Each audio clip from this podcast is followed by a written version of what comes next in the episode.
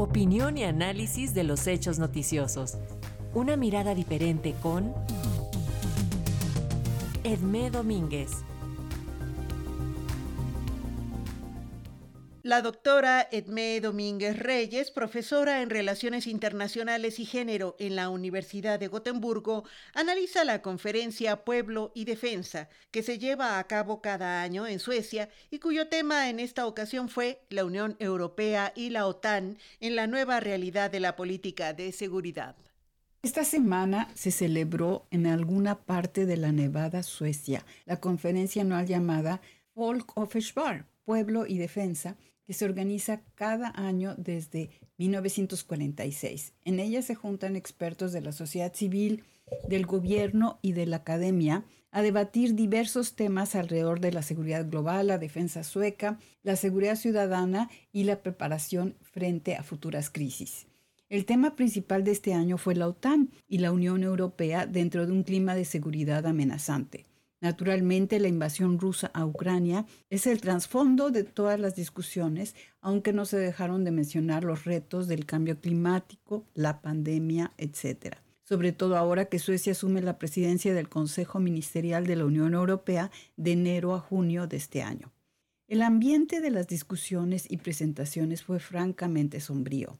Aunque se podrían describir como advertencias a lo que puede suceder si la guerra se prolonga, si Rusia cruza ciertos límites en su confrontación con los países de la OTAN, es como dar por hecho que eso va a suceder y que prácticamente ya estamos en guerra, que nada bueno puede acontecer a corto o mediano plazo y que Rusia solo puede avanzar pero nunca retroceder. En otras palabras, que los prospectos de paz a corto plazo son nulos.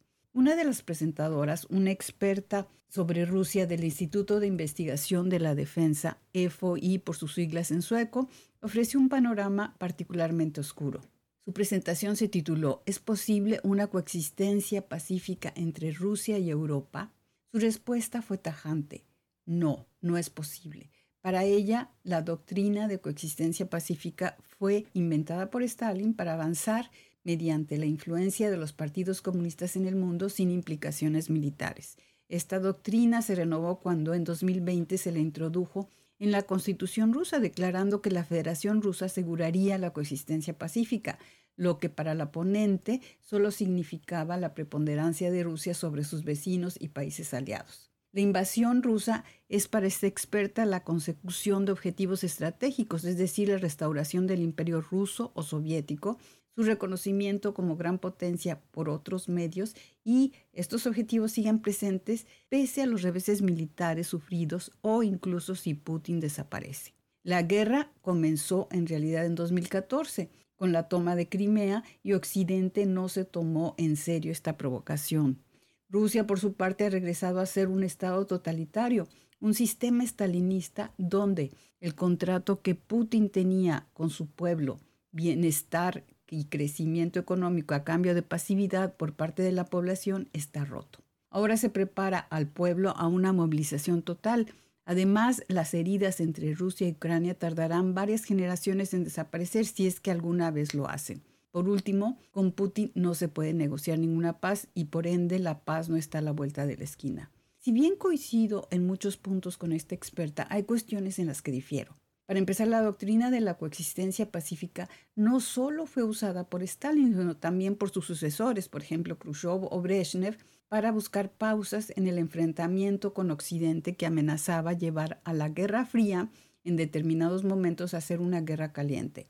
Se pueden interpretar estas pausas como una forma de extender la influencia ideológica soviética mientras esperaba que la decadencia capitalista le diera en algún momento la delantera a la URSS. Ese puede haber sido el caso de Khrushchev, ardiente creyente en el futuro comunista, pero no el de Brezhnev, para el que la mera subsistencia de la URSS frente a un occidente cada vez más avanzado era ya una ganancia.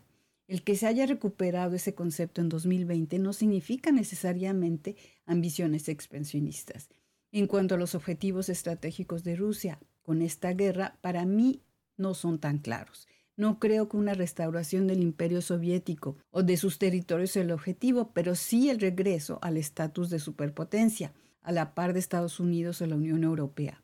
Por otra parte, si es un hecho que Rusia es ya totalitaria, sin ningún tipo de libertad de expresión o de reconocimiento a los derechos de sus ciudadanos y que el contrato de Putin con su pueblo se ha roto. Lo interesante será ver si esta ruptura del contrato y la movilización total, si se da, no serán contraproducentes para la popularidad de Putin, para su legitimidad y la estabilidad de su régimen. El que las heridas entre ambos países no cerrarán en varias generaciones es muy posible, y más si las tensiones persisten a largo plazo. A mí lo que más me preocupa es el futuro de Rusia después de esta catombe. En la Unión Europea, solo Macron, el presidente Francis, hablaba de darle seguridades a Rusia, de negociar y buscar acomodar sus intereses y preocupaciones. Tras infinidad de críticas, ya Macron ha cambiado su discurso y solo habla del apoyo total a Ucrania. En síntesis, tenemos un panorama muy sombrío donde el militarismo llegó para quedarse donde los prospectos de paz se ven como inexistentes dado que Ucrania exige, con mucha razón, la retirada total de Rusia de los territorios ocupados, donde el liderazgo ruso ve a esta como una guerra de agresión contra Rusia, como una guerra defensiva y patriótica, reflejando paradójicamente las fuerzas que mueven a la resistencia ucraniana. Pero, a largo plazo, como lo pregunta la experta sueca, ¿es posible una coexistencia pacífica entre Rusia y Europa? Yo creo y espero que sí, pero eso llevará muchos esfuerzos no solo para reconstruir Ucrania, sino para construir una verdadera democracia en Rusia. Para Radio Educación desde Suecia les habló Edmé Domínguez Reyes.